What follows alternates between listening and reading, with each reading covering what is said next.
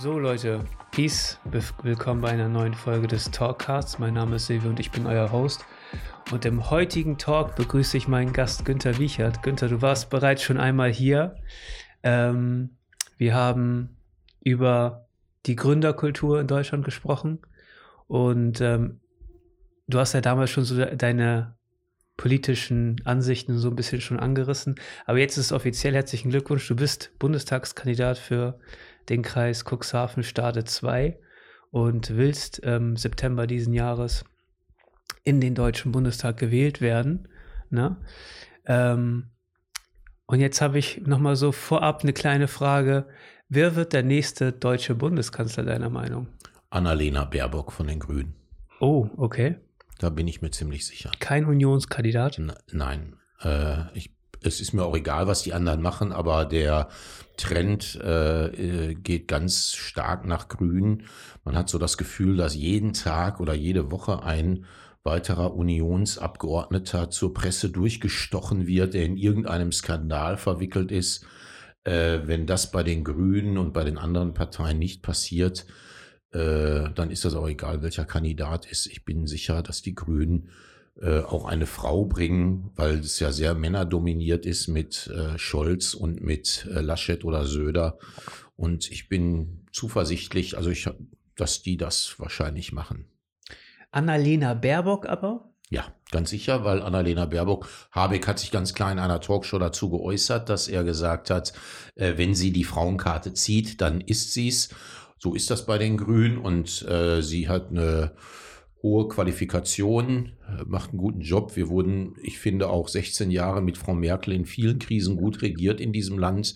Äh, ich glaube auch wirklich von meiner Überzeugung her, dass Frauen das besser können.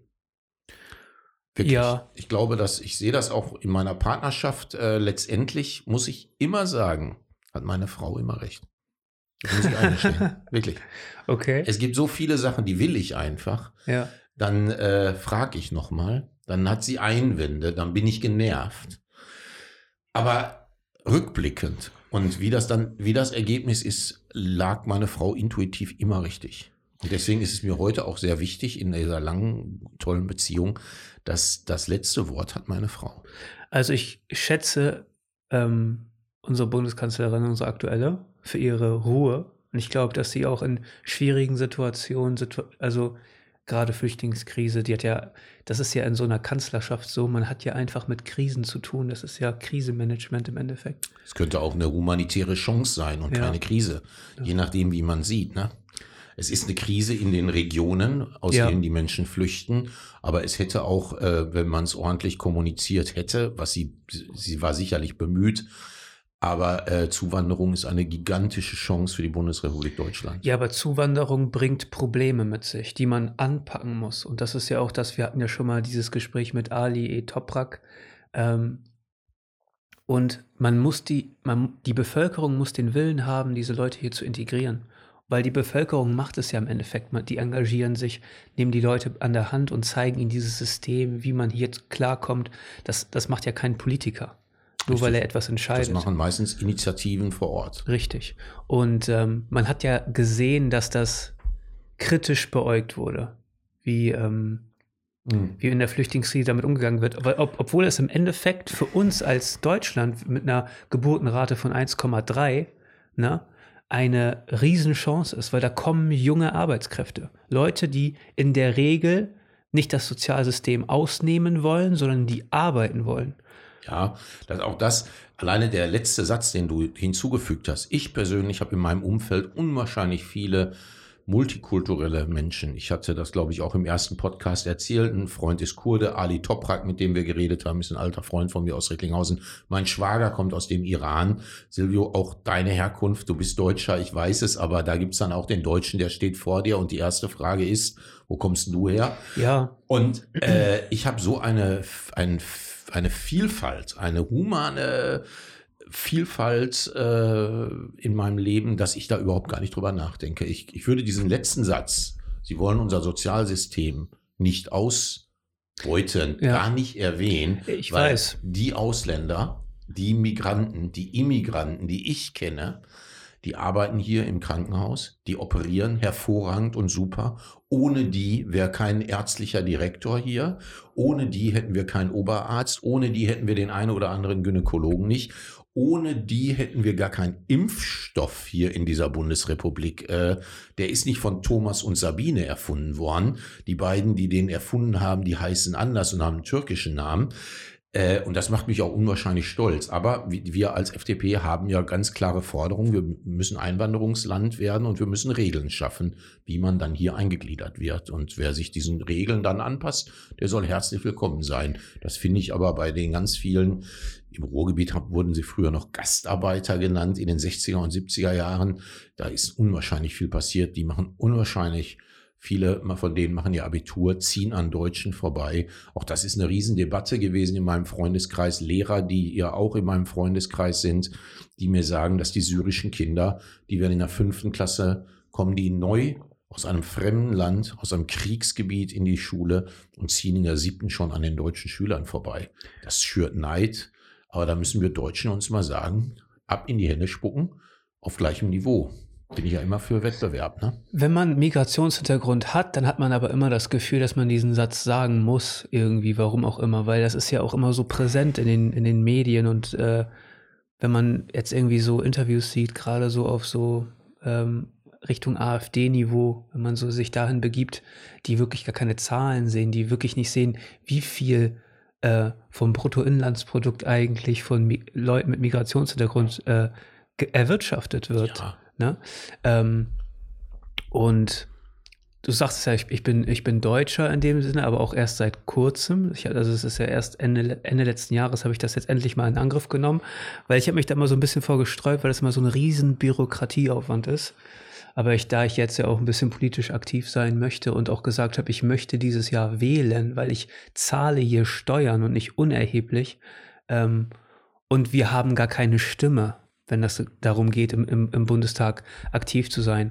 Ähm, und ich habe mir mal so ein bisschen die Zahlen angeguckt von Bundestagsabgeordneten mit Migrationshintergrund und das ist schon echt, wir sind schon echt unterrepräsentiert. Auf jeden Fall. Und da denkt man ja immer, die Grünen wären da so weit vorne. Nein. Sind sie überhaupt nicht. Außer Cem Özdemir haben die, und den haben sie ganz vorne an der Front stehen, sind sie überhaupt keine Partei, die diese Vielfalt widerspiegelt. Das ist ein großer Trugschluss. Ich kann ja mal, also ich meine, ich habe hier noch Zahlen, ähm, ich habe hier sogar noch Zahlen ähm, zu dem Thema. Und zwar gibt es von 709 Bundestagsabgeordneten aktuell, haben 58 einen Migrationshintergrund. Von diesen 58 ist ein Dunkelhäutiger dabei, der von, von der SPD. SPD. Ja, richtig. Und ähm, die AfD hat mehr Leute mit Migrationshintergrund als die Union. Bei der AfD sind, haben 8,7 Prozent der Abgeordneten im Bundestag einen Migrationshintergrund und bei der Union ähm, sind es 2,9. Die FDP ja, ist auch. Aber äh, ich weiß nicht, hast du denn da die Schabulskis drin, die Kuzmarskis drin und all die Skis, die äh, nach dem Krieg hier unter anderem nach Deutschland kamen? Äh, also polnischer Herkunft und osteuropäischer Herkunft, die haben ja, äh, gerade ich, der aus dem nördlichen Ruhrgebiet kommt, der weiß das, das sind ja äh, auch äh, eingewanderte Richtig. Deutsche. Aber und, man äh, erkennt sie optisch nicht so einfach. Eben, genau. Da ist immer die Optik dann im Bild. Ne? Ja. ja. Und das ist so ein großes äh, Problem, was ich, was ich auch so ein bisschen angehen möchte, so persönlich einfach dadurch, dass ich mich ein bisschen engagiere und vielleicht ein ja. paar Leute in meinem Umfeld dazu inspiriere, sich auch zu engagieren. Ja, auch dein Land zu gestalten. Ne? Also mein Antrieb ist ja äh, wirklich zu gestalten. Ich will nicht für meine Enkel hier was schaffen und auch nicht für meine Kinder. Das, was ich hier bis September bewegen will, sei es als Bundestagskandidat, sei es als Kreistagskandidat oder als Stadtrat. Und wenn es der Ortsrat von Holte Spangen ist, ich möchte gestalten. Und ich möchte so gestalten, dass ich das, was ich gestalte, auch erlebe. Ich möchte es wirklich genießen. Mhm. Also das treibt mich an. Das ist ganz, ganz wichtig. Äh, und das finde ich gut, dass du sagst, ich will mein Land mitgestalten. Das ist dein Recht. Die Modelliermasse nehmen wir in die Hand. Das ist unsere Demokratie. Und irgendwann haben wir einen Teil der Knete und können dann unsere Welt für uns und für andere äh, schöner gestalten. Davon lebt, lebt die Demokratie ja. auch. Sie muss gelebt werden. Es gibt ja gewisse Kontrollinstanzen, die man braucht. Ne? Also man braucht diese ähm, die Judikative, die Exekutive, man braucht einen freien Journalismus in der Demokratie und man braucht Leute, die sich engagieren. Richtig. Ich habe immer das Gefühl, dass sich viele davon zurücknehmen, weil sie auch politikverdrossen sind mittlerweile. Weil, aber ich kann das auch nachvollziehen, weil so wirklich was ändern tut sich im Leben der Menschen eigentlich nicht. Die ja. Steuerlast ist immer extrem hoch man arbeitet wie blöd und am Ende hat man nichts und dann kriegt man in den Medien noch irgendwelche ähm, Lobbyismusvorwürfe und Maskenaffären und sowas äh, zu hören. Ich habe vorhin mal nachgeschaut, Nikolaus Löbel, da, da ging es um einen Betrag von 250.000 Euro, bei Georg Nüsslein 660.000 Euro und bei Alfred Sauter um 1,2 Millionen Euro. Ja. Ne? Und das sind Beträge, die die die normale Bevölkerung niemals sieht. Ja, und vor allem, welche kriminelle Energie dahinter steckt. Wenn wir mal den Fall Nüsslein nehmen, das waren ja die 600.000 Euro, da wird ja dann noch eine Firma in Liechtenstein gegründet und dann wird noch eine Offshore-Firma dazugeschaltet, damit die Steuern, die aus diesem Deal in irgendeiner Form hätten anfallen müssen, äh, nicht anfallen. Also hier ist eine wahnsinnig kriminelle Energie, momentan sehr CDU-lastig, ja, und CSU-lastig. Aber ich möchte auch daran erinnern, dass im Frankfurter Raum gerade die SPD eine große Korruptionsaffäre hat, in dem die Geschäftsführer der Arbeiterwohlfahrt dort mit Luxuskarossen unterwegs waren und sich die Gelder hin und her geschoben haben. Ich kenne noch aus meinem Leben die neue Heimat, einen Gewerkschaftsskandal. Es gibt auch überall schwarze Schafe momentan sehr CDU-lastig.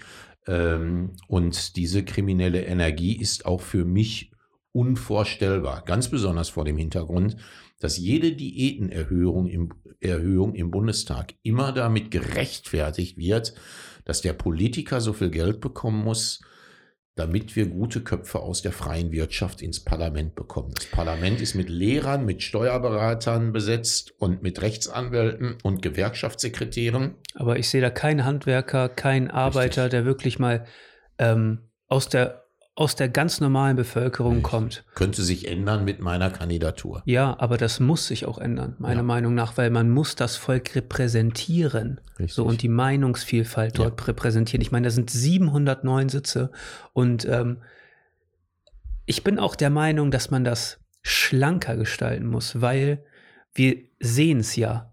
Der Mensch macht Fehler und ist fehlbar. Und wenn er in einer Machtposition ist, weil ich finde Machtposition auch immer so ein bisschen komisch. Ich finde das komisch, Leuten zu sagen, was sie zu tun und zu lassen haben, muss ich sagen. Ich bin so beruflich in so einer Situation, wo ich das so ein bisschen machen muss. Ähm, ich komme damit auch klar, aber ich finde es eine unnatürliche Position für einen Menschen. Ja, aber wir als äh, Freidemokraten, wir sagen dem Menschen ja nicht, was er tun soll. Das ist ja das Schöne an unserer Partei. Ich habe mal, ich weiß nicht, ob ich es im ersten Talk hier gemacht habe, aber diese drei, diesen Unterschied zwischen SPD, CDU und FDP, haben wir den diskutiert hier? Wie man ähm, mir mal die FDP beigebracht hat? Was ich heute noch gut finde, hatten wir schon besprochen. Hatten wir mal besprochen. Ich weiß gar nicht, ob das unter vier Augen war oder ob das. Äh also, äh, ich führe keine Hinterzimmergespräche. Alles, was ich sage, kann gesagt werden. Ja. Deswegen, äh, also ganz damals im Ruhrgebiet hat mir ein FDP-Mann, da war ich noch nicht in der FDP, erklärt, es gibt einmal die SPD, die nimmt dich auf dem Arm und trägt dich durchs Leben. Und dann gibt es die CDU, die nimmt dich an die Hand und geht mit dir durchs Leben. Und dann sind wir die Freidemokraten. Wir zeigen dir deine Beine und sagen, lauf, du bist selbstständig für dich. Und das ist auch heute noch so. Jetzt sind die Grünen dazugekommen. Für die gab es damals noch kein Bild, weil sie unbedeutend waren. Aber sie sind ja auch schon so eine, in so eine SPD-Richtung einzuordnen. Ja, die Grünen wollen schon, dass du dich gut ernährst und damit auch das Klima schützt. Und äh, das sind auch ganz nette Sachen. Aber letztendlich soll der Bürger selbst entscheiden, was er isst, wann er isst, wie er isst und wann er Sport treibt. Und das ist das Schöne an der FDP, dass sie wirklich frei ist. Ne?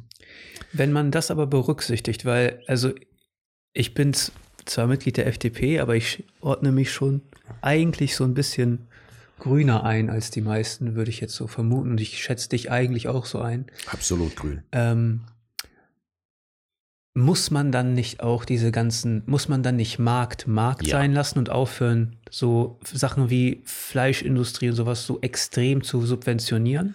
Also äh, ja, wir müssen auf jeden Fall die Agrarpolitik mal unter die Lupe nehmen. Ist ein Thema, wo ich mich gerade reinarbeite, ist ein bundespolitisches Thema. Momentan bearbeite ich die Düngemittelverordnung. Das ist genauso wie Elbvertiefung und A20-Ausbau äh, wichtig hier in diesem Wahlkreis. Gestatte mir als Quereinsteiger, dass ich da noch nicht das fundierteste Wissen habe. Aber ja, wir müssen äh, Lebensmittel neu denken auch und auch Konsum. Allerdings, wenn wir alle 80 Millionen Deutschen unser Kotelett jeden Samstag beim Biobauern kaufen wollen, dann stelle ich dir die Frage, was dann hier los ist. Wenn wir alle in unserem SUV steigen oder mit dem Lastenfahrrad elektrisch zum Bauern fahren, wie kriegt der für jeden zwei Koteletts hin? Die da Frage, wird eine industrielle Fertigung irgendwann Ja. wieder dahinter stehen. Man muss da ganz neu denken, richtig. die Frage ist, ähm, muss jeder Bürger jeden Tag so viel Fleisch konsumieren? Das Ja. ist die, die erste, die erste Dings, die, die ich mich frage, weil es gibt ja diesen Begriff Sonntagsbraten und ähm, mittlerweile ist Fleisch so billig. Ne? Ich hatte darüber schon in einem, in einem anderen Talk gesprochen. Ähm, es wird, wir exportieren Fleisch in die ganze Welt Mhm. zu Billigpreisen. Und für mich ist es immer wichtig, dass die Information in dem, in dem Nahrungsmittel gut ist. Dass es einfach ein gutes, gutes hergestelltes Nahrungsmittel ist. Deswegen versuchen wir auch überwiegend hier so regional einzukaufen. Ähm, aber ich kann es nachvollziehen, dass sich das nicht jeder leisten kann. Einmal das und aber ich finde die Debatte wichtig, ja. Jetzt bist du auch Veganer, glaube ich, ne? Richtig? Vegetarisch. Vegetarisch Ja. unterwegs und dementsprechend, äh, ähm, das war ich auch mal knappe, äh, wie lange war ich denn? Acht oder neun Jahre habe ich mich vegetarisch ernährt. Ich fühlte mich auch wohler, muss ich auch ehrlich sagen. Ähm, aber es ist eine persönliche Entscheidung für jeden. Der Trend äh, wächst. Der, ich erinnere mich an den Marketingchef von Rügenwalder, der vor acht Jahren all seinen Metzgern gesagt hat, die über Jahrzehnte Fleisch produzieren, Tiere schlachten. Da sagt er denen, wir machen kein Fleisch mehr. All den Metzgern und macht eine, macht eine vegetarische Wurst und äh, laboriert und Da- das ist eine- Unternehmer Ja. und, äh, und ist heute Marktführer, glaube ich. Und alle anderen machen jetzt auch mal ein paar Produkte. Also ich glaube, der Markt ist da sehr sensibel. Das, und das, das bezahlen die Leute auch. Genau. Das ist ja auch das. Also ich, ich stehe dem nicht positiv gegenüber, weil ich glaube, dass das qualitativ nicht hochwertig ist. Im Endeffekt, das ist so mein Beweggrund, warum ich auf diese Fleischersatzprodukte auch verzichte. Ich glaube, man kann das auch ganz gut ohne das machen. Da kann man lieber ein gutes Kotelett essen vom Biobauern, wie du sagst. Ja, warum muss man ein Mettbrötchen imitieren mit etwas, was so ähnlich aussieht, aber es nicht ist? Aber die Also, Leute kaufen das und das ist was, was die Rügenwalder Mühle mit ihr, mit ihrem, also mit ihrem Segment auch wirklich abdeckt und die Ja. machen damit mehr Gewinne als Richtig. mit der Fleischindustrie. Richtig. Das ist doch ein guter Weg. Klar. Ob die jetzt eine, Aus der äh, unternehmerischen Sicht ist das top. äh, nicht nur aus der unternehmerischen Sicht, sondern auch aus der Tierwohlsicht Klar. äh, ist das eine gute Sache. Und wenn das jetzt nicht staatlich verordnet wird und wenn der äh, Bürger sich selbst entscheiden kann, dann gibt es da auch einen ganz, ganz klaren Trend.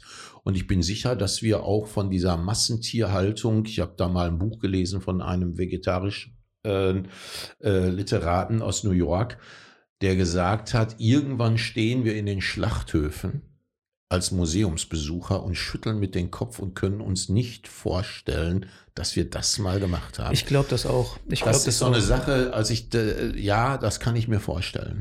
Es sind ja Ich- viele Dinge, die immer passieren, die wir früher selbstständig gemacht haben. Mein bestes Beispiel ist immer, wenn ich mit meinen Eltern im Auto saß, mit meiner Schwester, da haben die beide geraucht und die Tante war noch hinten und hat auch geraucht. Drei Erwachsene sitzen in einem VW K70 und zwei Kinder sitzen dabei, vier und sechs und alle drei haben die Zigarette im Mund während der Fahrt auf der Autobahn. Heute ein No-Go, richtig? Unvorstellbar. Ja, unvorstellbar. Unvorstellbar. Aber ich frage mich auch, ob die Leute nicht zu weich werden mittlerweile. Also natürlich ist es beim Rauchen ist es natürlich mittlerweile so, jeder weiß, wie schädlich das ist. Man will Kindern dem nicht aussetzen. Man ist frei, mit seinem Körper zu tun und zu lassen, was man möchte, solange ich andere nicht beeinträchtige. Ähm, aber gerade schon zu diesem Thema zurück, wir werden uns in der Zukunft fragen, wie wir das machen konnten als Gesellschaft. Ich glaube, das ist jetzt vielleicht ein bisschen über, klingt ein bisschen überspitzt, aber ich glaube, diese Riesenschlachtanlagen und sowas, das wird so eine Museumstour wie durch einen KZ sein. Das wird sich keiner vorstellen können, dass das mal gemacht wurde. Weil, also wenn man sich diese Zus deswegen hält sich die Industrie ja auch so bedeckt und Corona hat das ja auch so ein bisschen ähm, offengelegt, was da für Zustände sind. Also wir wollen ja auch beim Schlachten nicht zuschauen, wenn wir Bilder aus dem dänischen Zoo sehen, wo die Giraffe vor irgendwelchen Schülern äh, getötet wird, weil die Kultur das so möchte dort in Dänemark, dass man sieht, dass ein Tier auch mal stirbt.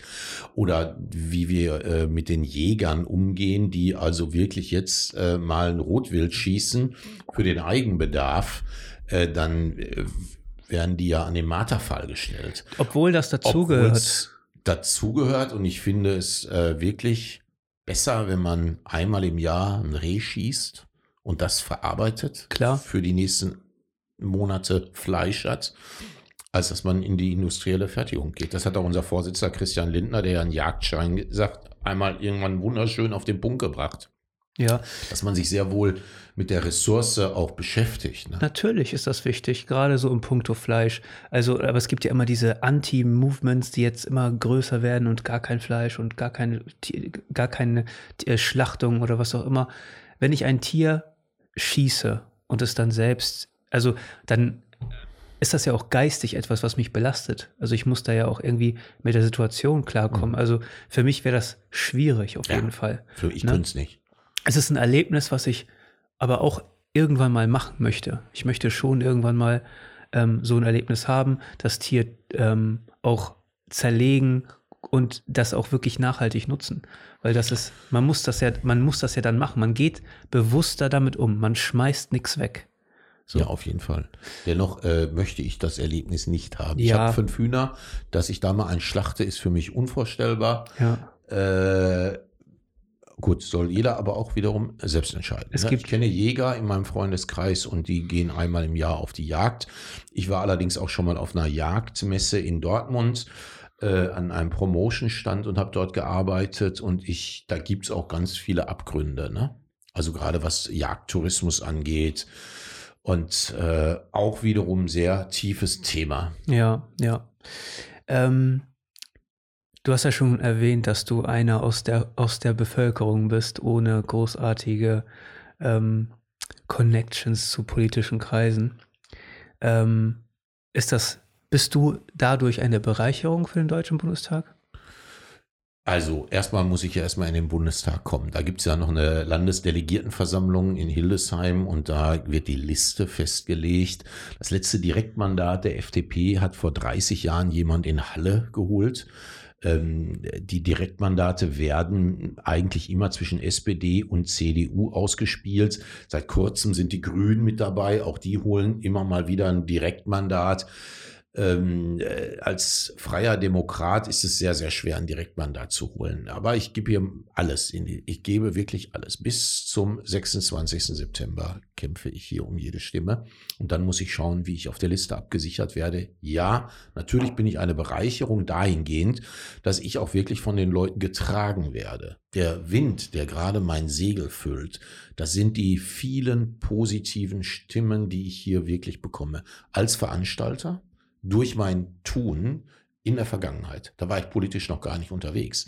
Aber ich habe den Blumenmarkt hier etabliert und alle Leute haben gesagt, wow, toll, endlich mal was anderes. Das ist was ganz, ganz anderes. Das Salenburger Dorffest, die Eröffnung des Wattenmeer Besucherzentrums, ähm, der, der erste kleine Adventsmarkt in Holte-Spang. Vier Top-Veranstaltungen, super gut besucht und die Leute waren alle begeistert. Also die tragen mich momentan, so dass ich glaube, dass die mich auch erkennen und sagen, da ist einer, äh, ein Freund aus Otterndorf, der sagt das immer, der Günther ist kein Schnacker. Der hat mich angerufen, der hat gesagt, machen wir einen Blumenmarkt. Ich als Gärtner habe ihm gesagt, ja, wollte ich immer schon mal machen dann machen wir den. 14 Tage später stand der Blumenmarkt. Und ich glaube, so ein Typ bin ich auch und äh, so bekomme ich auch gerade die Anerkennung. Ich bin eine Bereicherung dahingehend, dass ich die Kreativwirtschaft komplett repräsentiere, auch in unserer Partei.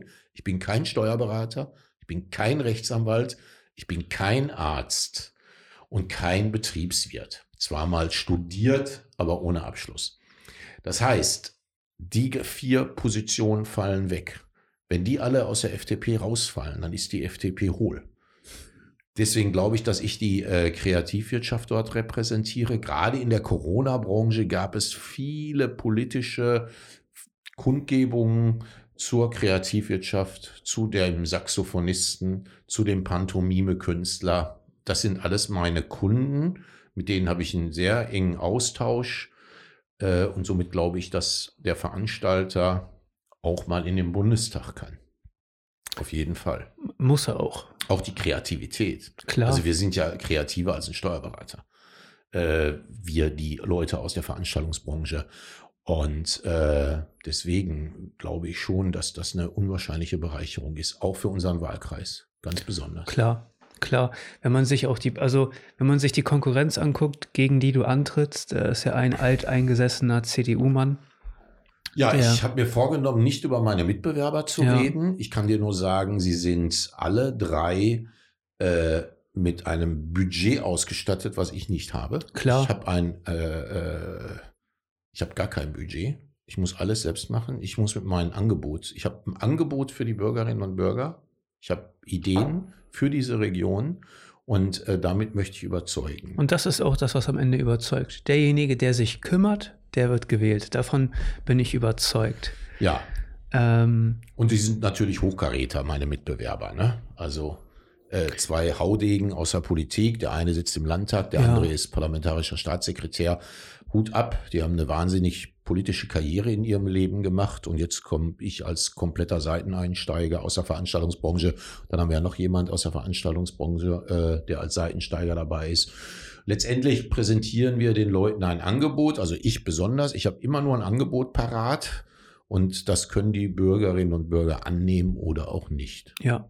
Und das ist auch der Grundgedanke. Man muss mit seinen Ideen überzeugen, mit seinen Angeboten und nicht nur, weil man schon irgendeine Position hat, ähm, hoffen, dass man wiedergewählt wird. Ich glaube, das ist oft ähm, so die Herangehensweise Ja. in der Politik. Ne? Ja, ich gehöre zu der Partei und ich stehe auf Listenplatz 1 und da wird schon nichts passieren. Und deswegen ähm, Der war ja Antrieb- auch ja, die der Antrieb ist ja dann ganz ja, anders. deswegen war ja auch die Kanzlerfrage am Anfang, weil ähm, als Kanzlerkandidaten werden ja aktuell Armin Laschet und äh, Markus Söder in Diskussion gebracht und da soll es ja so einen kleinen Zwist geben. Ich meine, gibt es ja auch, ne? Der ist offensichtlich. Der ist offensichtlich, Herr Söder. Ich kann mich noch an Zeiten, äh, also ist sehr anpassungsfähig. Ich kann mich an Zeiten erinnern, wo er noch am rechten Rand gefischt hat, immer äh, sehr AfD-nah, immer so sehr ähm, stark ausländerfeindlichere Parolen rausgeposaunt hat. Auf einmal hat er eine 180-Grad-Wende gemacht und das ist jetzt der, der junge Frischling aus der CSU, der Dynamik verspricht und ähm, ähm, ein bisschen liberaleres Gedankengut mitbringt. Ich bin gespannt, wie sich die äh, Wahl dieses Jahr entwickelt. Und ich, Also wir können ja auch einfach mal sagen, SPD und CDU haben über Jahrzehnte dieses Land regiert, in unterschiedlichen Koalitionen, aber einer war immer dabei. Äh, lasst das doch mal andere machen. Also ich wünschte mir ja für die Freien Demokraten jetzt auch nochmal einen Riesenaufschwung und äh, wohl wissend, dass uns viel trennt von den Grünen, äh, wäre doch eine grün-gelbe Regierung etwas Tolles. Ich ohne finde, dass wir überhaupt ja. Schwarz und äh, Rot benötigen. ich finde ähm, tatsächlich nicht, dass uns allzu viel trennt. Gerade so die, die jüngere Generation von Liberalen. Ich glaube, es gibt einen, einen grünen Liberalismus. Den gibt es, auch in der FDP. Deswegen sind Koalitionen mit, der, mit den Grünen und der SPD möglich. Ansonsten wäre das ja nicht der Rede wert. Also ich, mich persönlich trennt mehr von der CSU und Ja. CDU. Also ich, meine politische Ikone 1984 war es, glaube ich, war Joschka Fischer, der mit Turnschuhen in Hessen von Walter Wallmann vereidigt wurde. Äh, Ich war ein grüner Fan damals und ich erinnere mich, ich hatte auf meinem Aktenkoffer als kleiner Gewerkschaftsjugendsekretär einen Aufkleber der Grünen und wurde dann aus dem Betriebsratszimmer rausgeschmissen. Äh, So war damals die Sozialdemokratie in Nordrhein-Westfalen aufgestellt in den 80er Jahren. Äh, allerdings bin ich seit den 90er Jahren unternehmerisch tätig und da ist die Familie äh, die FDP geworden dann letztendlich, äh, weil ich auch sehe, dass wenn Grüne in Regierungsverantwortung sind, dann sind die auch ganz anders. Also Kretschmann ist ja Klar. völlig, äh, ist ja ein ganz anderer, er könnte Ist auch in die CDU Könnte, gehen. er, könnte auch Unionspolitiker Er sein. könnte ein. Unionspolitiker sein und viele, die ihn gewählt haben, sagen, er ist ja gar kein Grüner. Das ist ja auch genau das. Also er muss ja gewählt werden. Und in seiner Region ne, ähm, ist die Autoindustrie einfach stark. Also kann er da nicht wirklich was gegen machen. So. Wenn die Grünen erstmal die Kanzlerin stellen, werden die sich auch anders positionieren. Unter Joschka Fischer haben wir einen Krieg geführt in Kroatien. Äh, nicht in Kroatien, äh, in, im Kosovo. Ja. Entschuldigung, bitte rausschneiden. äh, und äh, ja, in Regierungsverantwortung sieht das Leben für jeden ganz anders aus. Deswegen ist es sehr wichtig, mit welchen Ideen man die Bürgerinnen und Bürger mitnimmt und letztendlich auch als Wähler gewinnt. Ne?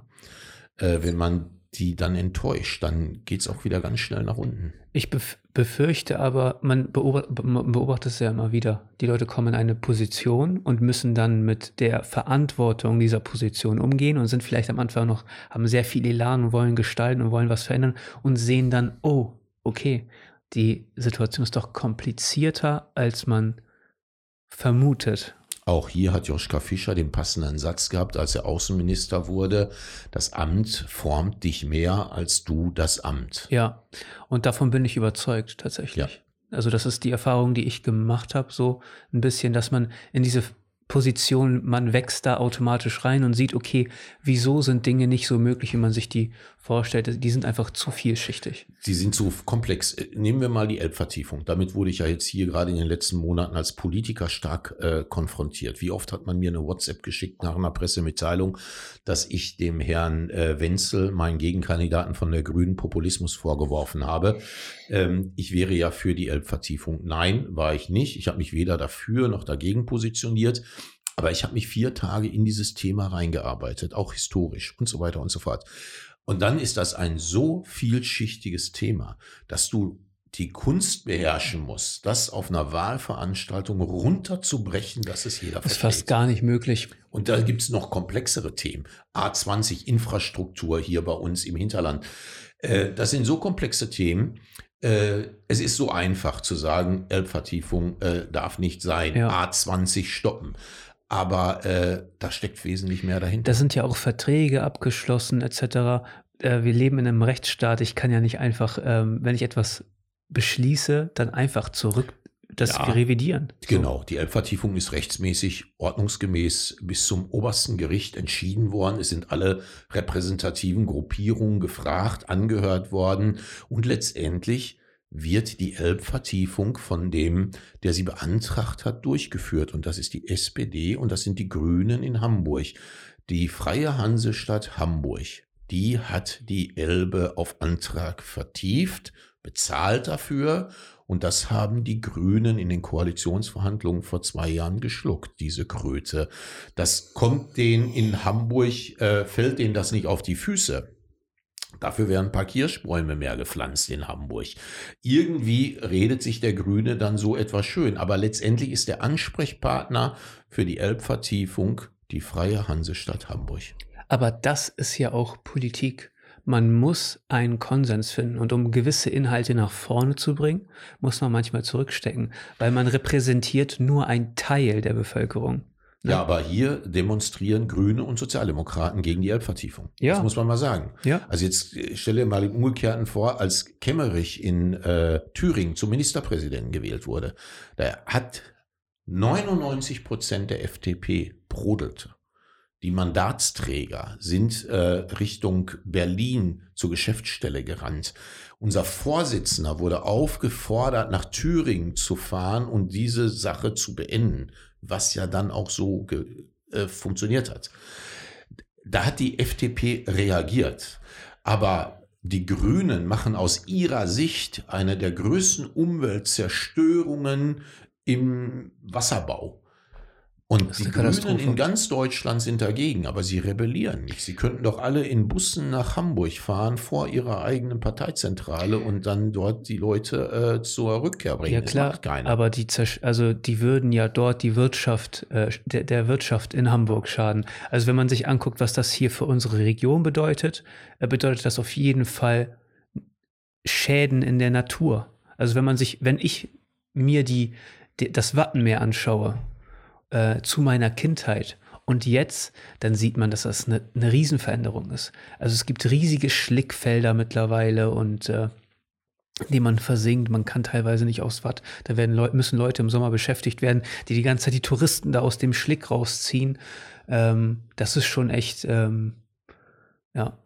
Als also auch da äh, scheiden sich die Geister. Da sollte man auch die Experten anhören und ja. äh, äh, ich kenne dieses Wattenmeer jetzt nicht aus meiner Kindheit, aber ich kenne das schleswig-holsteinische Wattenmeer. Ich kann mich erinnern, dass ich als Kind dort auch sehr oft im Schlick komplett äh, äh, versunken bin.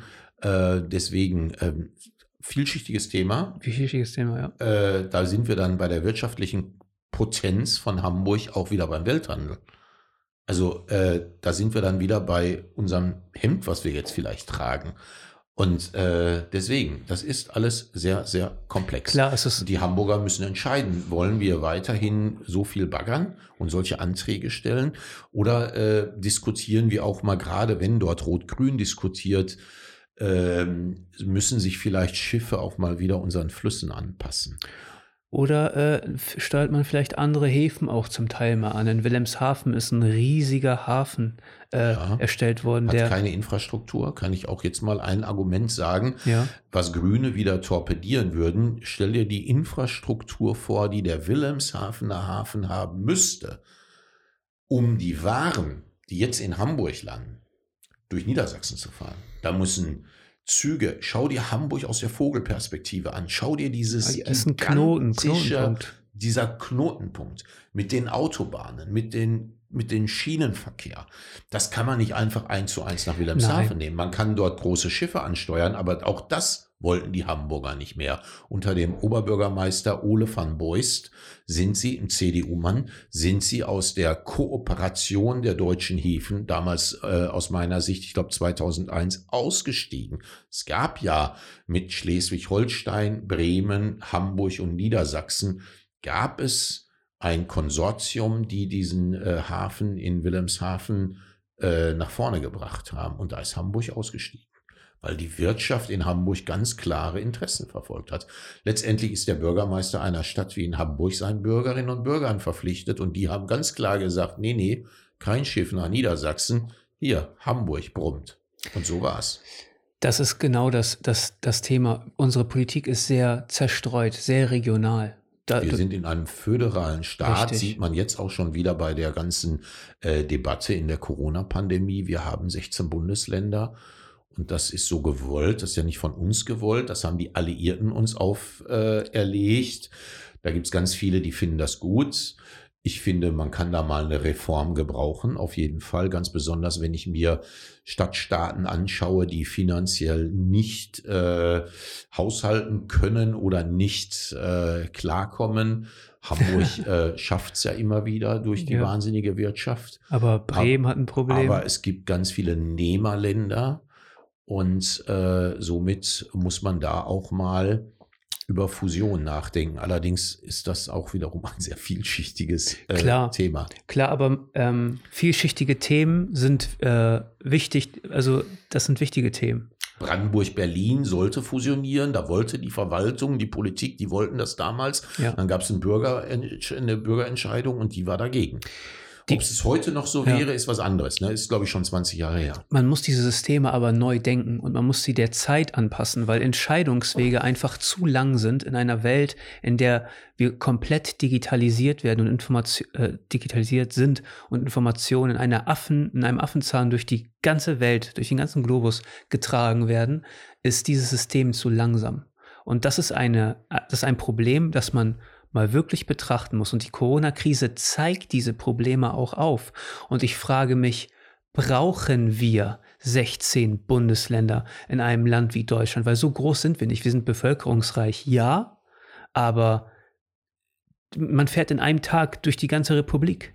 In den USA ist das was anderes, weil jeder Staat dort so groß ist oder doppelt so groß oder wie auch immer ähm, wie ein ganzes europäisches Land. Mhm. Ich glaube. Ja, die Diskussion mache ich gerne mit. Ja. Äh, ist vielschichtig. Schauen wir mal hier ganz in die Nähe. Bremen, Bremerhaven, dieser Doppelstadtstaat, ein merkwürdiges Konstrukt. Ein Konstrukt des Föderalismus. Da gibt es drei Parlamente. Es gibt in Bremerhaven ein Stadtparlament, dann gibt es das äh, Landesparlament in Bremen und dann haben die Bremer ja auch nochmal ein Parlament für ihre Stadt äh, für knappe 600.000 Einwohner insgesamt. Also ich finde immer, da könnte man so ein kleines Labor schaffen. Schaffen wir drei Parlamente, schaffen wir da zwei? Unmöglich. Ich habe damals eine Flasche Champagner verloren, als ich nach Bremerhaven zog. Das muss 2004 gewesen sein. Da habe ich mit einer äh, Lehrerin aus Beverstedt über den Föderalismus und über diesen unsinnigen Föderalismus in Bremen-Bremerhaven diskutiert. Für mich als Neubürger dieses Stadtstaats war es für mich unvorstellbar, was da so alles passiert. Drei Parlamente, ähm, Subventionierung mit Steuergeldern von Eishockey und von Basketball. Höchste Armut äh, in Deutschland. Riesenarbeitslosigkeit. Immer wieder die rote Laterne in der Hand. Äh, viele Schuldner, hohe Arbeitslosigkeit, höchste Teenager-Schwangerschaftsrate.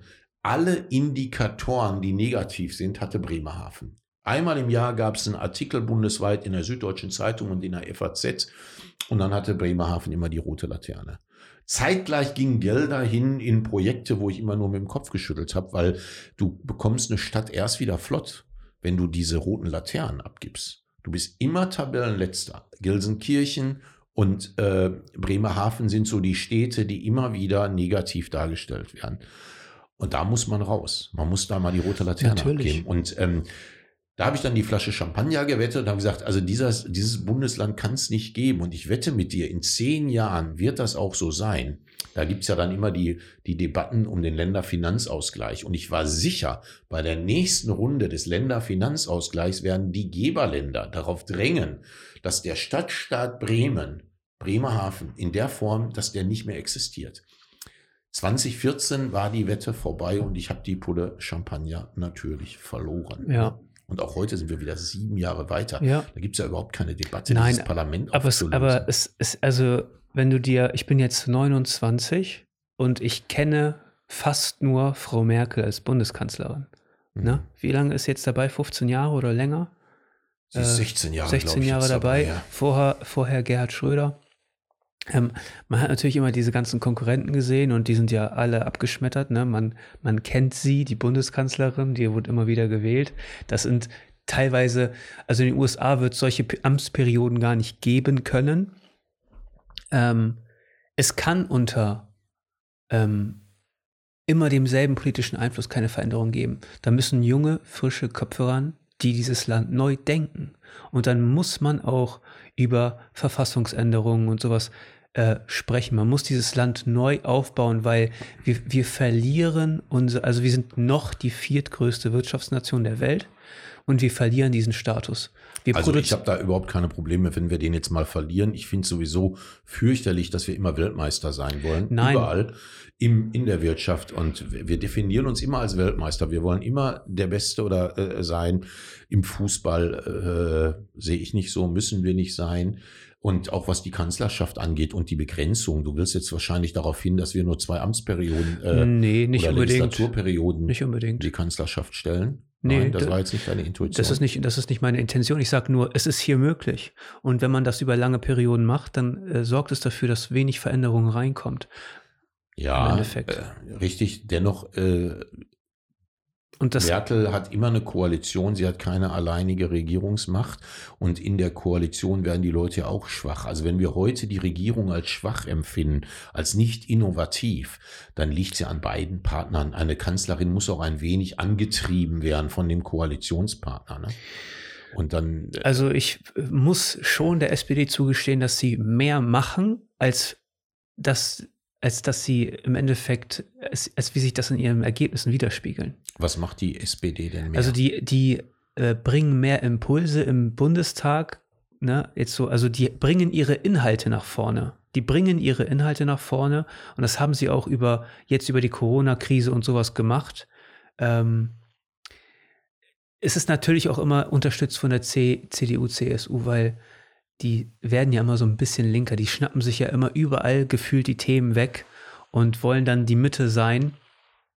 Ähm, ich muss sagen, Ich beobachte natürlich immer, dass die Partei, die mit der CDU, CSU koaliert, dass die einfach extrem verlieren an Popularität.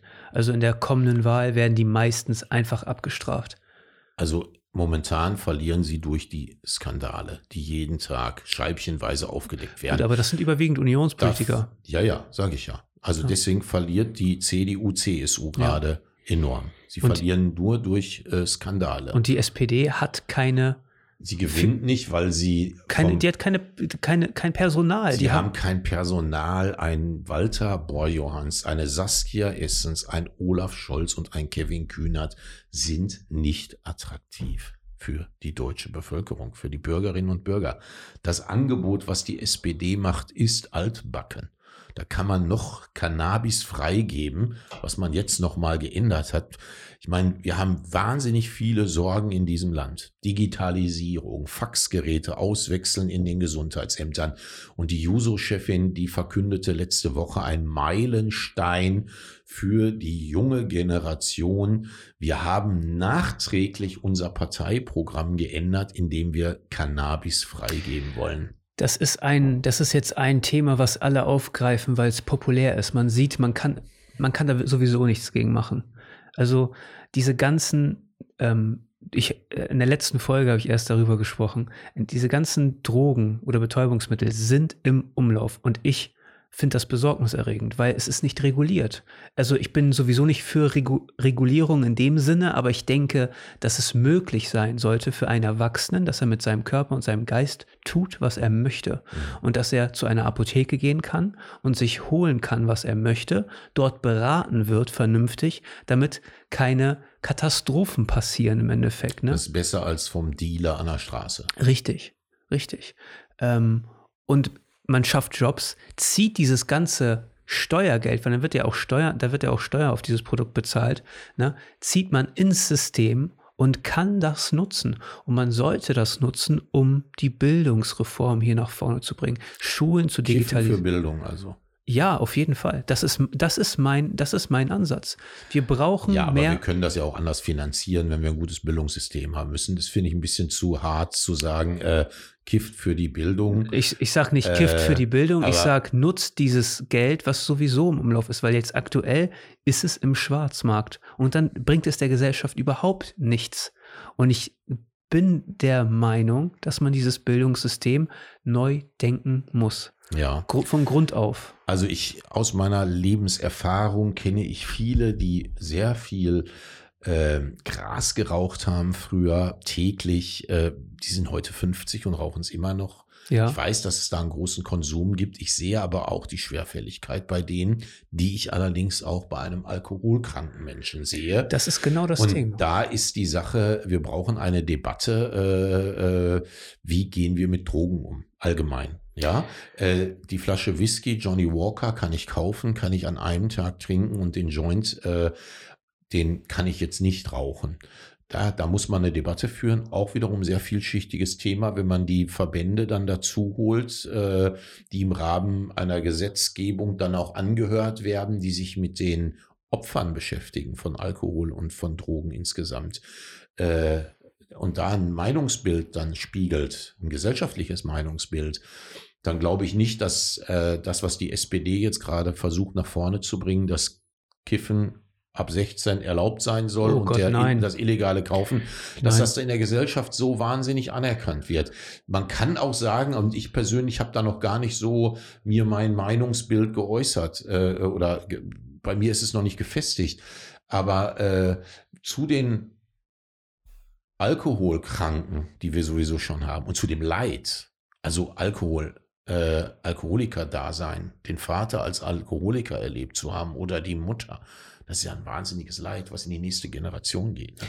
Das ist nicht mal einfach so wegzudecken. Wenn die kiffende Mutter die Tür aufmacht, weil die Kinder jetzt gerade von der Schule kommen, das ist auch in irgendeiner Form ein schräges Bild. Das heißt, wir haben da auch ganz, ganz viele Dinge, wo wir darüber nachdenken müssen, ob das uns weiterbringt. Ne? Die Frage ist doch aber im Grunde genommen, ähm, ist die Person, die Alkoholikerin ist, krank oder ist sie kriminell? Und wie siehst du das bei einer kiffenden Person? Ist sie krank oder kriminell? Also der Eigenbedarf ist ja, glaube ich, bundesweit mittlerweile auf ein gewisses Level gesetzt, weil es sonst die Justiz und alles überfordert. Es also überfordert die Justiz. Ich weiß nicht, wie viel ist erlaubt? Zwei Gramm? Weiß ich nicht. Ich glaube, man darf eins, zwei Gramm dabei haben. Und wenn man das findet, dann ist das in Ordnung. Ich glaube, das ist mittlerweile von Rot-Grün mal durchgesetzt worden. Ich, Aber auch da sollten wir den Faktencheck machen. Ich weiß es äh, nicht genau, wie, viel, wie, wie hoch die Menge ist. Ähm, aber ich kann dir Folgendes sagen, das so Justizsystem ist dadurch auf jeden Fall überlastet. Ich ja. habe mich letztens mit einem Freund unterhalten, der Jurist ist. Und ähm, wir haben uns genau über dieses Thema unterhalten.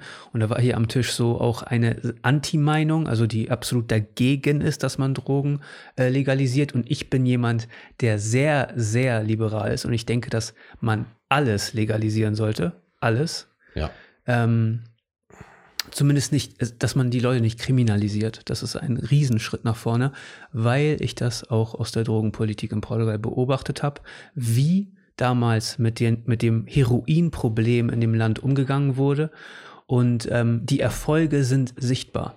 Und im Endeffekt muss man sich als Gesellschaft fragen, sind Alkoholkranke, sind Leute mit einem Suchtproblem generell, sind sie krank oder kriminell? Wenn man diese Leute in eine kriminelle Schiene äh, drängt, dann schafft man nur noch mehr Probleme, Verwaltungsaufwand etc. und reicht denen nicht die Hand. Man muss als Gesellschaft diesen Menschen die Hand reichen, weil sich abhängig machen von einer Substanz ist immer schlecht. Ja. In jedem Fall. So. Aber man muss doch sicherstellen, dass nicht irgendwelche Leute, die sich Heroin besorgen, ne, nicht irgendeinen anderen Scheiß bekommen und dann irgendwo an einem Bahnhof verrecken, wie es in München einfach der Fall ist. So, was einfach ignoriert wird von der Gesellschaft. Da spricht keiner drüber. Und ich habe mir vorgenommen, diese Themen auch. Es spricht auch keiner über den Alkoholiker, der tot in seiner Wohnung gefunden wird und um sich herum mehrere Schnapsflaschen liegen hat. Auch diese Fälle gibt's und die gibt's jeden Tag. Das heißt, ja, es ist tragisch, wenn jemand mit einer Spritze im Arm an einem Bahnhof in der Toilette äh, tot aufgefunden wird, aber es ist genauso tragisch, wenn einer voll alkoholisiert äh, in den äh, freien Tod oder äh, geht, weil er äh, absolut alkoholkrank ist.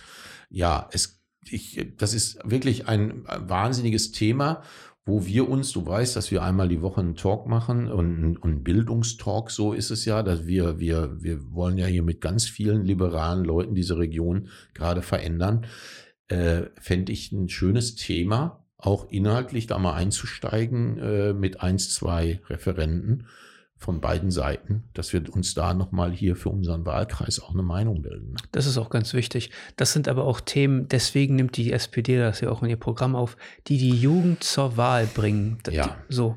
Und ähm, wenn man sich tatsächlich ähm, in Berufsschulen und sowas mal umhört, ich habe einen Freund, der hat vor kurzem erst eine Ausbildung gemacht und war dann als erwachsener Mann im Endeffekt in einer Berufsschulklasse mit so 16, 17, 18-Jährigen.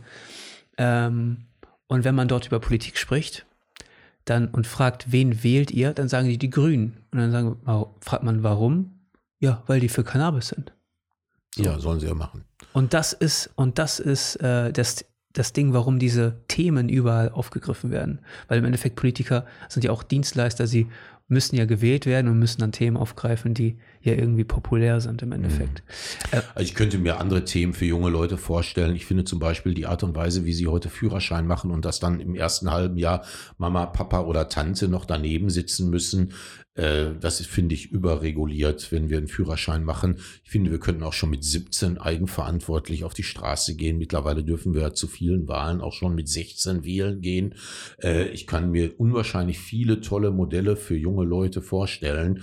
Ähm, äh, um den Angebot zu schaffen. Ne? Muss man auch. Und äh, da ist aber auf meiner persönlichen Prioritätenliste jetzt die Freigabe von Cannabis äh, nicht jetzt auf Nummer eins. Die ist vielleicht auf drei und vier. Und wenn wir jetzt noch mal so eine Schulung machen, wir beide zusammen, vielleicht rückt die dann weiter nach vorne, weil ja. sich mein Blick verändert.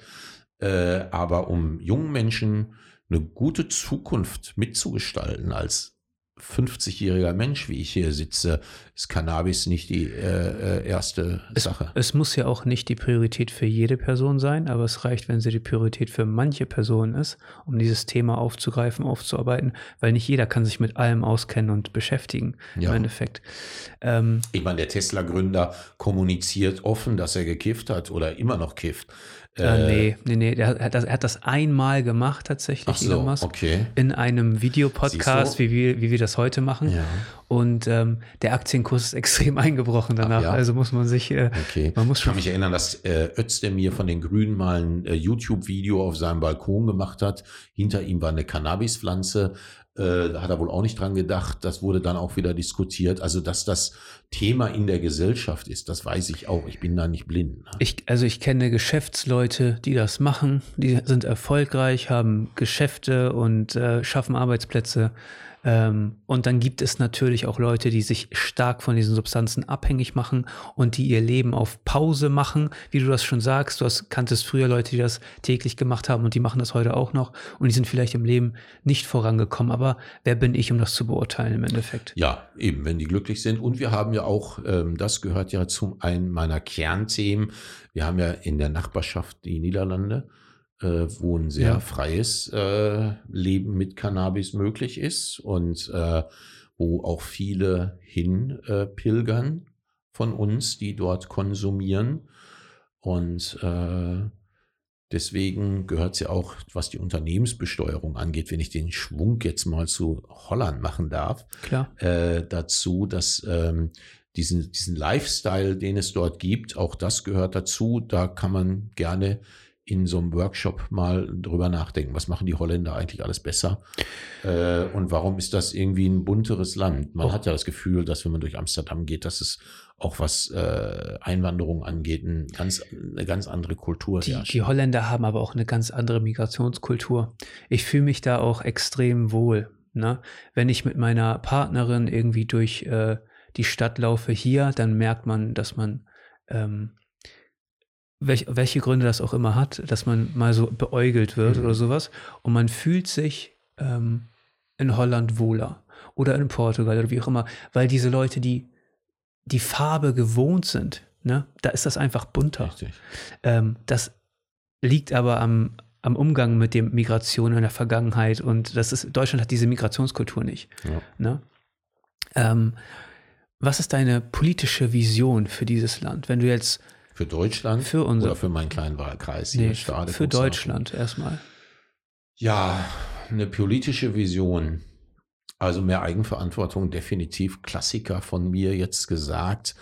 Das heißt, ich würde gerne, dass wir hier eigenverantwortlich denken, handeln, viel mehr machen, viel mehr Vielfalt äh, äh, akzeptieren. Ähm, ich möchte nicht in Weltmeisterkategorien denken. Ähm, für mich ist es auch nicht tragisch, wenn wir gegen Nordmazedonien im Fußball verlieren. Überhaupt nicht tragisch, ganz im Gegenteil. Also äh, manchmal muss man scheitern. Ne? Wir brauchen eine Scheiterkultur. Wir müssen Fehler machen und wir müssen sie früh machen, damit wir aus diesen Fehlern lernen. Äh, die Digitalisierung würde ich gerne mit voranbringen. Ähm, also ich ein bescheidenes Deutschland ohne Okay. Weltmeisteranspruch. Das finde ich gut. Ähm, Weltmeisteranspruch, da, da, hm. Also ich finde, Europa muss einen Anspruch haben. Ja, auf jeden Fall. ähm, weiter nach vorne zu rücken, weil wir Absolut. in einer Zeit leben, in der wir, an der Auto, autokratische Regierungen extrem an Macht gewinnen. Richtig. Ähm, man sieht das in China, wie China aktuell mit Hongkong umgeht, ne, ist ein heißes Thema.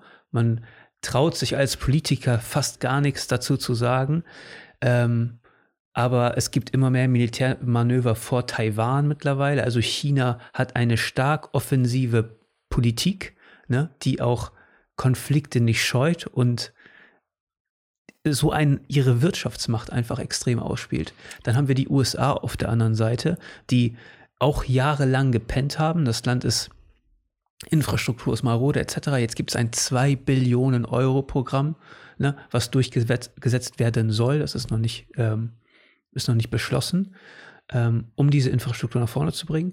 Und wir haben uns hier in Europa. Mhm. Und wir werden uns nicht einig. Wir haben einen Deutschland mit 16 Parlamenten, 16, äh, also in unserem föderalen System.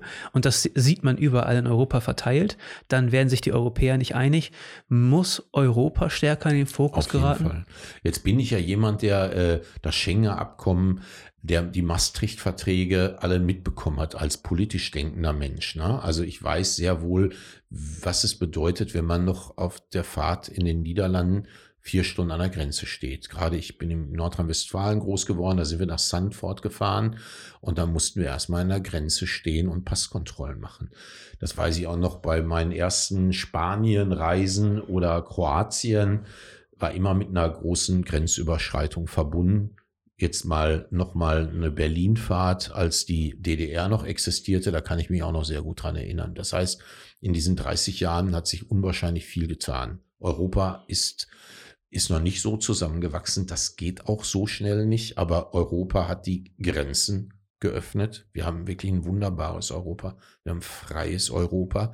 Das Europa, was in Brüssel kommuniziert wird, ist halt leider so, dass es äh, bis nach ganz unten nicht so ankommt. Weißt du? Also wir haben ein tolles Europa. Du kannst jederzeit nach Amsterdam fahren. Du setzt dich hier ins Auto ja. und bist in einem anderen Land. Ich, wir haben eine Währung geschafft. Ja. Wir äh, haben die auch stabilisiert. Wir haben ja auch dahingehend eine Solidarität gegen den Südländern in irgendeiner Form gezeigt. Und man muss einfach akzeptieren, für diesen Diamanten Europa in seiner gesamten Vielfalt von Nordeuropa bis Südeuropa, äh, da bedarf es viel Abstimmung unter den Leuten. Ich, und da gibt es Tendenzen, in, die, die gefallen mir jetzt auch nicht innerhalb der europäischen Gemeinschaft, aber das muss Europa aushalten. Wir müssen die Debatte aushalten. Ja, aber man muss dieses System Europa neu denken, glaube ich. Es ist einfach noch, die Länder an sich haben noch einen riesen Einfluss und den wollen sie natürlich auch nicht abgeben. Ja. Und ähm, man muss ähm, darüber hinausschauen. Also was ich Ein immer Präsidenten der Vereinigten Staaten Europas. Richtig, das ist meine Vision. Das ist schon eine Vision vor 20 Jahren von mir gewesen.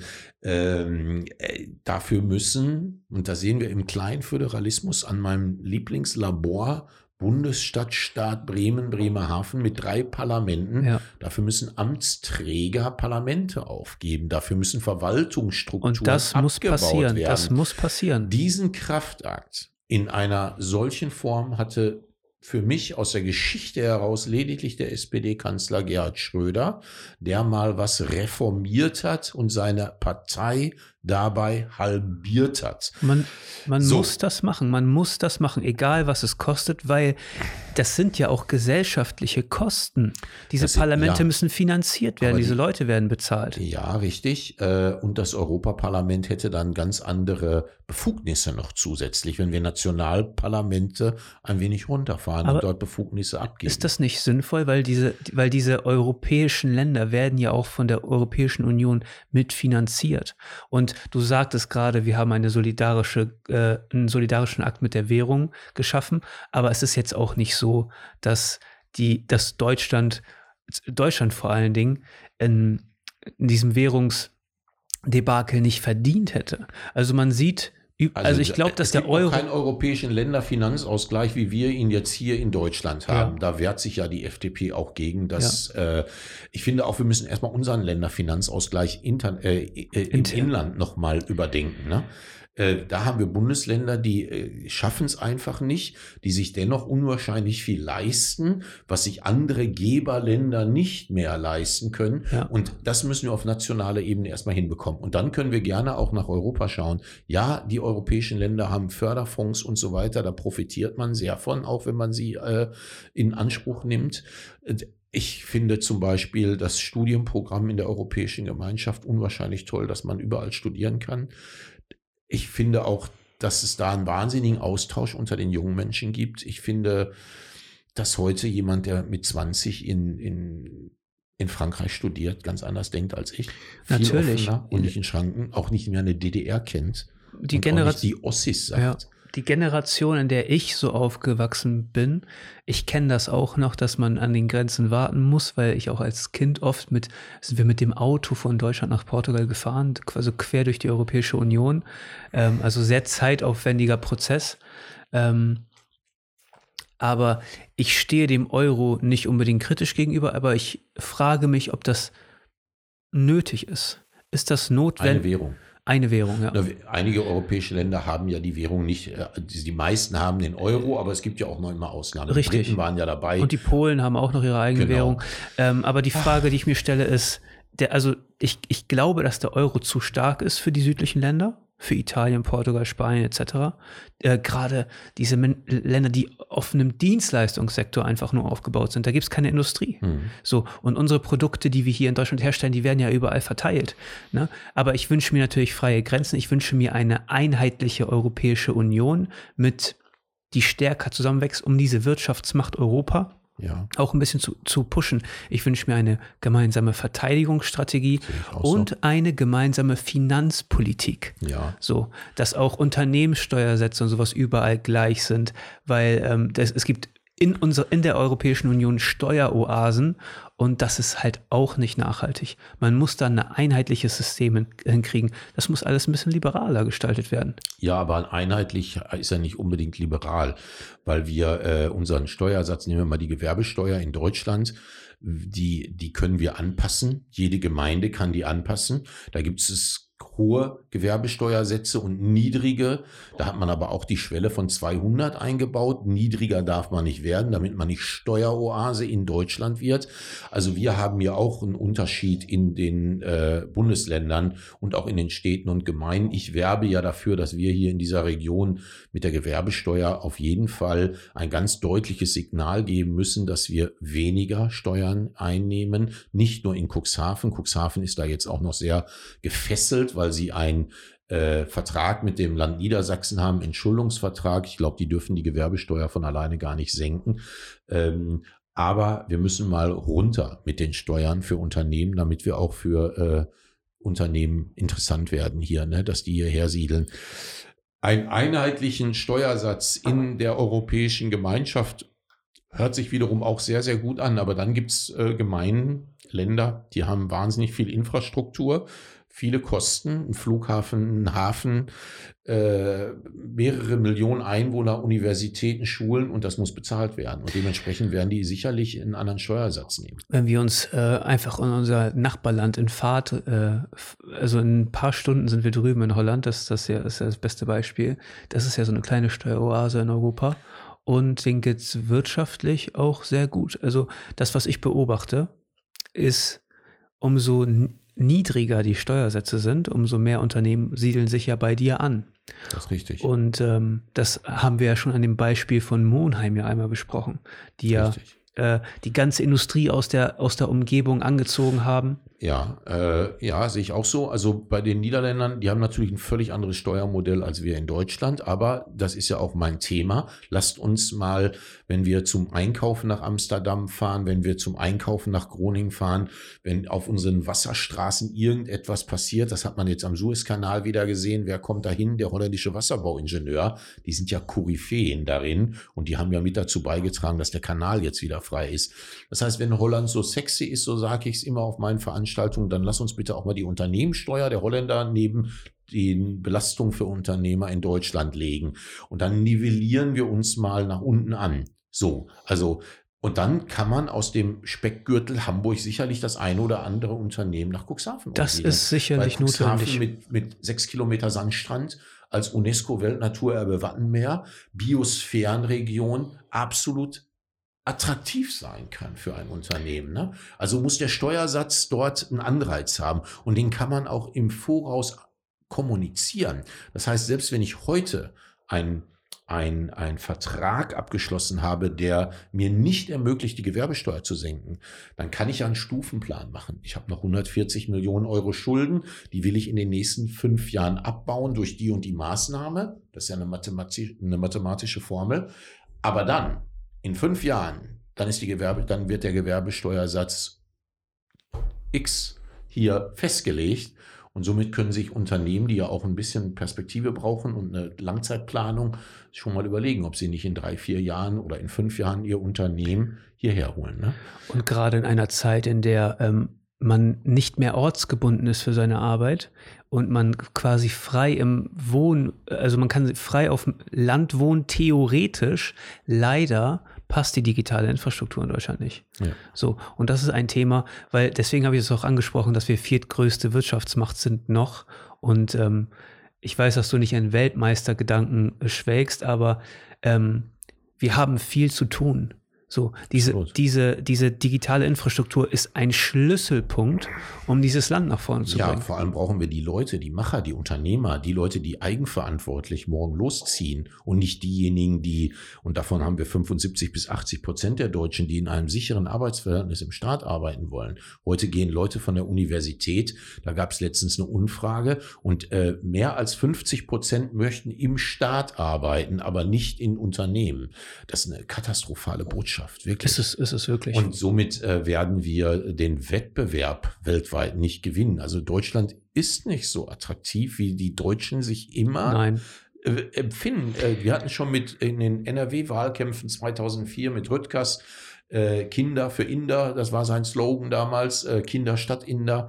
Da haben wir die Green Card rausgeholt. Rot-Grün hat das gemacht, um indische Techniker, äh, Ingenieure nach Deutschland zu holen, um hier ein bisschen die Digitalisierung voranzutreiben, Produkte zu entwickeln.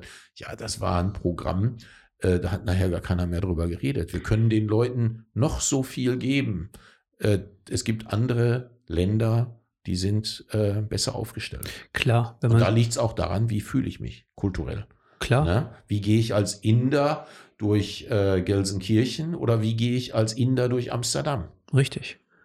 Weil ich finde, ähm, es gibt gewisse Regeln und man muss sich in der freien Welt hier bei uns im, in, in Europa auch an gewisse Regeln halten, dass äh, Frauen und Männer gleiche Rechte haben etc. Also einfach diese freiheitliche Gedankengut muss man mitbringen, aber man muss sich nicht assimilieren. Man muss nicht genauso aussehen wie der andere und man kann seine eigene Kultur ab, äh, ausleben. Das finde ich wichtig, weil ähm, Kulturen in ihrem eigenen Glanz auch strahlen können. Das ist mir ganz stark in London aufgefallen. Also die optische Assimilierung war mir bis jetzt auch noch nie bekannt, außer durch Michael Jackson. Aber ansonsten ist Kleidung vielleicht noch ein Thema, aber äh, aber auch so kulturelle man Feste muss sich teilweise. Nicht assimilieren. Wir lieben doch die Vielfalt. Also wenn hier ein portugiesisches Fest ist in Cuxhaven, äh, damals im Ruhrgebiet, wenn ich auf einem türkischen Fest war, das ist doch eine Bereicherung für mein Leben. Ähm, also es wäre eine Katastrophe, wenn die Türken morgen im Schützenfest sitzen mit Bier und äh, das Niedersachsen. Auch das ist wichtig. Das, auch das. Ja, aber, also, na, äh, ja, aber äh, ja, es ist beides wichtig. Können sie auch. Das es, ist ganz toll. Ja. Aber äh, ich, ich, äh, ich mag die griechische Mentalität, die italienische Mentalität, die türkische Mentalität, alle, die, die früher zu uns eingewandert sind. Mein Gott, in welchen Restaurants fühlen wir denn am wohlsten? Bei unserem Lieblingsitaliener um die Ecke. Die Lieblingsdönerbude, das sind doch wirklich äh, kulinarische Tempel der Kommunikation und der Freundschaft. So ist es mir immer ergangen. Ich habe immer die Leute, wenn ich dort häufig gegessen bin, irgendwann wurde ich umarmt. Und irgendwann steht der Grappa auf dem Tisch und noch ein Grappa und irgendwann steht die ganze Flasche da auf dem Tisch. Ich habe so viele Gastronomen in meinem Leben auch als Freunde kennengelernt und habe mich immer wohlgefühlt. Ich glaube, das sind einfach gute Unternehmer. Ja, auch das, aber ich glaube auch, dass die herzensgut und liebevoll waren. Äh, mag sein, dass die Gastfreundschaft dort auch noch irgendwie anders ist und das, du willst jetzt sagen, die haben mich über den Leisten gezogen. Nö, nö, nö. ich sage nur, ich glaube nur, dass wenn man im Gastgewerbe ist, muss man das genauso angehen. Ja. Dass die Leute sich wohlfühlen. Ja, aber, aber auch darüber hinaus früher, äh, also ich komme aus dem nördlichen Ruhrgebiet, ähm, äh, da waren in türkischen Familien, da war man immer wahnsinnig toll angesehen und man hat mich eingeladen. Ganz tolle Begegnungen gehabt mit als Betriebsrat damals noch auf einem Steinkohlebergwerk mit 1000 türkischen äh, Arbeitskollegen. Da gab es dann äh, auch echt nette, ganz tolle Gemeinsamkeiten. Ne? Ich, äh, was ich meine, ist, dass man offen dem gegenüber ist. Ja. Dass, der, dass der Türke oder der Portugiese oder wer auch immer mit Migrationshintergrund sich auf einem deutschen Fest äh, ähm, blicken lässt und dass es andersrum genauso ist, dass man diese Kulturen wertschätzt, weil ähm, mit Assimilation, äh, mit Assimilierung meine ich auch kulturelle Assimilierung, ja, ja. dass man seine Wurzeln vergisst. Ja. So, das ist bei mir ganz stark der Fall, muss ich sagen, dass ich einfach über die Jahre, ich meine, das letzte Mal, als ich in, in, äh, in Portugal war, das ist über, über zehn Jahre her und ich habe da drei Jahre gelebt, ne, in meiner, als Jugendlicher im Endeffekt. Mhm. Ähm, und habe mich so weit davon entfernt, dass es, dass ich es be bewundernswert finde, wenn ich bei meinen Eltern mal bin und mal so ein portugiesisches Gericht esse oder sowas. Das finde ich immer schon, äh, das lässt mich dann schon in Erinnerung schwelgen. Das, ich finde, das geht ein bisschen verloren hier. Ähm, Gerade kulturelle Feste und so werden nicht so stark von der Gemeinschaft unterstützt. Ich glaube, da gibt es ein paar ähm, einheimische Deutsche oder sowas, die sich da vielleicht auf diesen Festen mal blicken lassen, die vielleicht so ein bisschen open-minded sind, aber äh, genauso andersrum. Mhm. Genauso mit, den, mit dem Schützenverein oder Schützenfest. Ähm, da muss es mehr Austausch geben. So, auch um die Leute mitzunehmen, sie zu integrieren. Gerade jetzt, wo wir so viele neue Bürger dazu mhm. bekommen haben durch die Flüchtlingskrise. Man will ja auch, dass die ähm, Chancen haben und dass sie hier integriert werden, dass die in, im Kontakt stehen mit Einheimischen. Ja. Ne?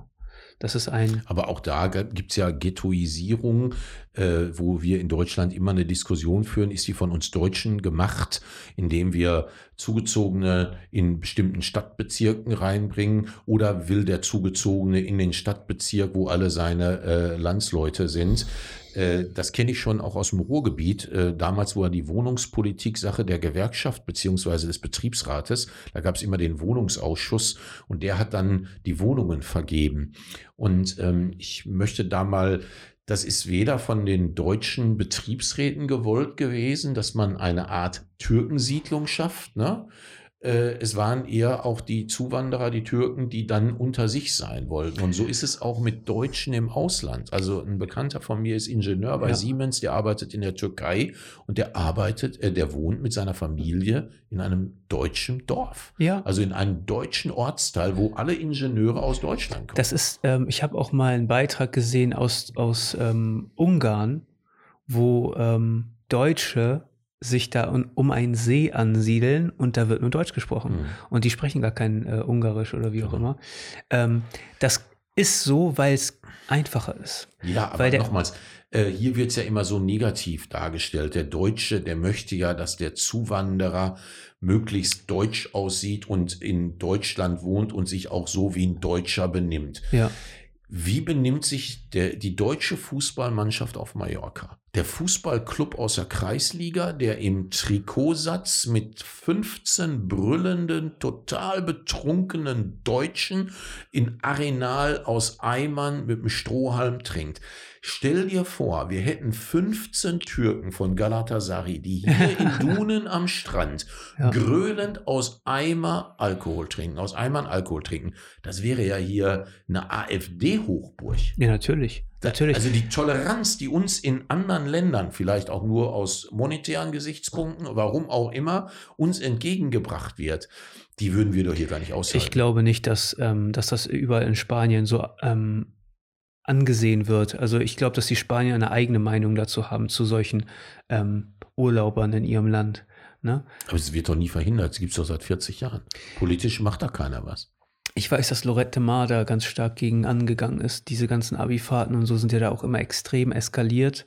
Und ähm, da äh, gehen die auch so Stück für Stück vor. Das ist nicht das, wofür die bekannt sein wollen, im Endeffekt. Mhm. So, da sind auch ihre, da sind auch Gastronomen. Aber der Ballermann ist ja der Ballermann. Ich weiß nicht, sieht der Spanier den Ballermann so, wie wir den Ballermann sehen? Ich äh, war noch nie auf dem Ballermann, ich weiß es nicht. Okay. So, ähm, ich habe das noch nie, ich war noch nie auf Mallorca, ich habe mir das ja. noch nie Aber angetan. Ja meistens die, die dann dort auch so singen, die, der Deutsche im Fußballtrikot mit dem Eimer in der Hand, das sind ja die, die dann hier wirklich auch so äh, ja, ich will jetzt nicht sagen klassischer AfD-Wähler, aber durchaus rechtes Gedankengut manchmal mm. haben oder, oder ein bisschen Weiß ja, ich nicht, ob das so ist. Mit Ressentiments äh, behaftete Leute gegenüber manchen.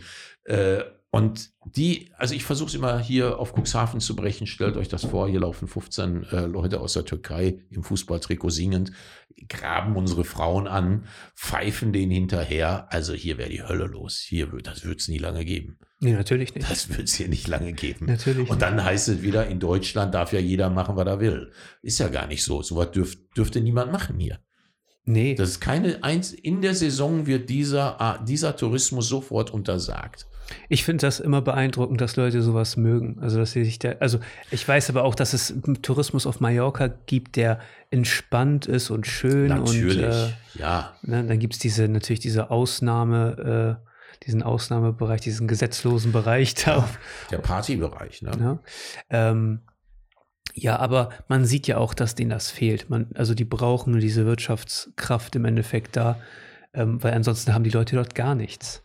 Ne? Ähm, ich finde das tatsächlich eine spannende Entscheidung, war eine spannende Entscheidung, dass die Deutschen nach Mallorca fliegen können ohne Corona-Test, ähm, aber nicht im eigenen Land ähm, reisen dürfen. Das ist der Corona-Test, der wird ja jetzt, glaube ich, gemacht. Ne? Jetzt nachträglich musste das natürlich eingeführt werden. Ja. Es sind schon sehr spannende politische Entscheidungen. Ähm, Günther, Bitte. Vielen Dank, dass du dir heute hier die Zeit genommen hast. Ja, ne? vielleicht nochmal abschließend sagen, Silvio, du bist ja jemand, der hier bald in einem Parlament sitzen könnte, ne?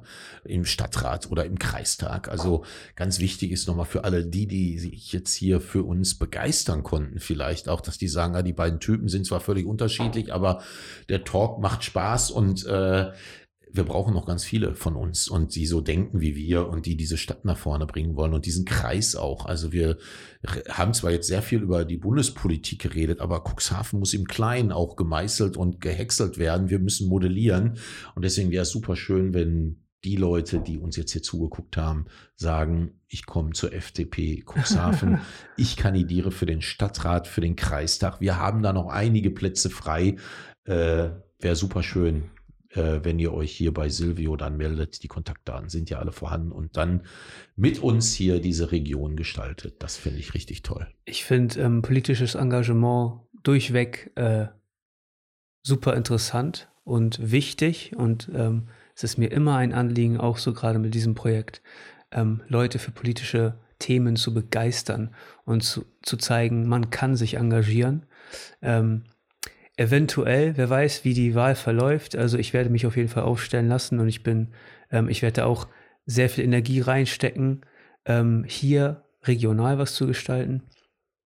Ähm, weil ich glaube, diese Stadt braucht ein bisschen frischen Wind. Absolut. So, und dafür. Ähm, also dafür ich werde ja, ich stehen. Sehe ich auch so. Ich sehe die Politiker, das politische äh, Vorzeige, äh, Equipment hier auf der obersten Bühne in Cuxhaven, die sind, die erreichen die Menschen nicht mehr. Sie sind ideenlos und äh, äh, wirklich, ich, ich verspüre hier wirklich eine riesengroße Sehnsucht bei den Menschen nach Veränderung und nach etwas Neuem. Und ich glaube, da sind wir jetzt an zur richtigen Zeit am richtigen Ort, um den hier sehr, sehr schnell schön zu gestalten.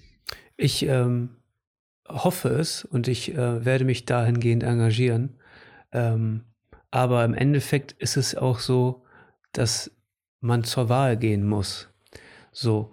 Und egal, was man wählt, jeder von uns sollte zur Wahl gehen. Gerade so in, äh, in unserer strukturschwachen Region, kann man schon fast sagen, ähm, gehen vielleicht die Hälfte der Leute äh, wählen. Ich glaube, was war die letzte? Ähm, also ich weiß es, die sind äh, knapp 50 Prozent bei der Kommunalwahl gewesen, nur 50 Prozent, also nur die Hälfte hier in Cuxhaven geht zur Kommunalwahl wählen. Eine Hälfte interessiert sich überhaupt nicht für das politische Geschehen.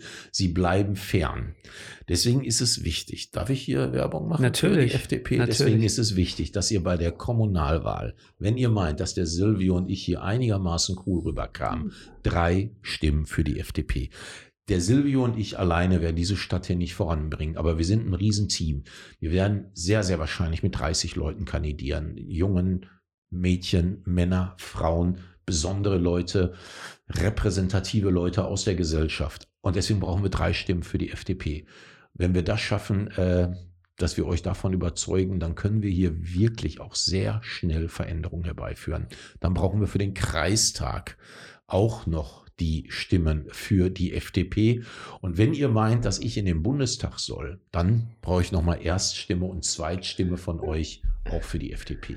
Also frei denken äh, und mit uns hier die Region nach vorne bringen. Also Leute, ihr habt gehört, es gibt dieses Jahr viel zu wählen. Ähm, nichtsdestotrotz, Günther, ähm, möchte ich mich nochmal bedanken, dass du die Zeit genommen Ja, hast, heute hier auch, dass ich da sein durfte. ins äh, Studio gekommen bist. Wir finden dich unter www.güntherwiechert.com, richtig? Richtig. Ähm, ich habe jetzt übrigens nochmal ähm, Kontakt gehabt mit deinem Fritz, dein Sitz, mit deinem Produkt. Äh, Okay. sehr spannendes, äh, sehr spannendes Produkt. Hatten wir, glaube ich, im ersten Talk. Haben wir drüber ne? gesprochen im ersten Talk Ja. tatsächlich. Ähm, hört euch den ersten Talk an. Das ist Gründer DNA Episode 2 tatsächlich. Damals noch ohne Video, jetzt hier auch auf YouTube als Videocast. Ähm, Günther, vielen Dank, dass du dabei warst und äh, wir sehen uns bis zum nächsten Mal. Peace.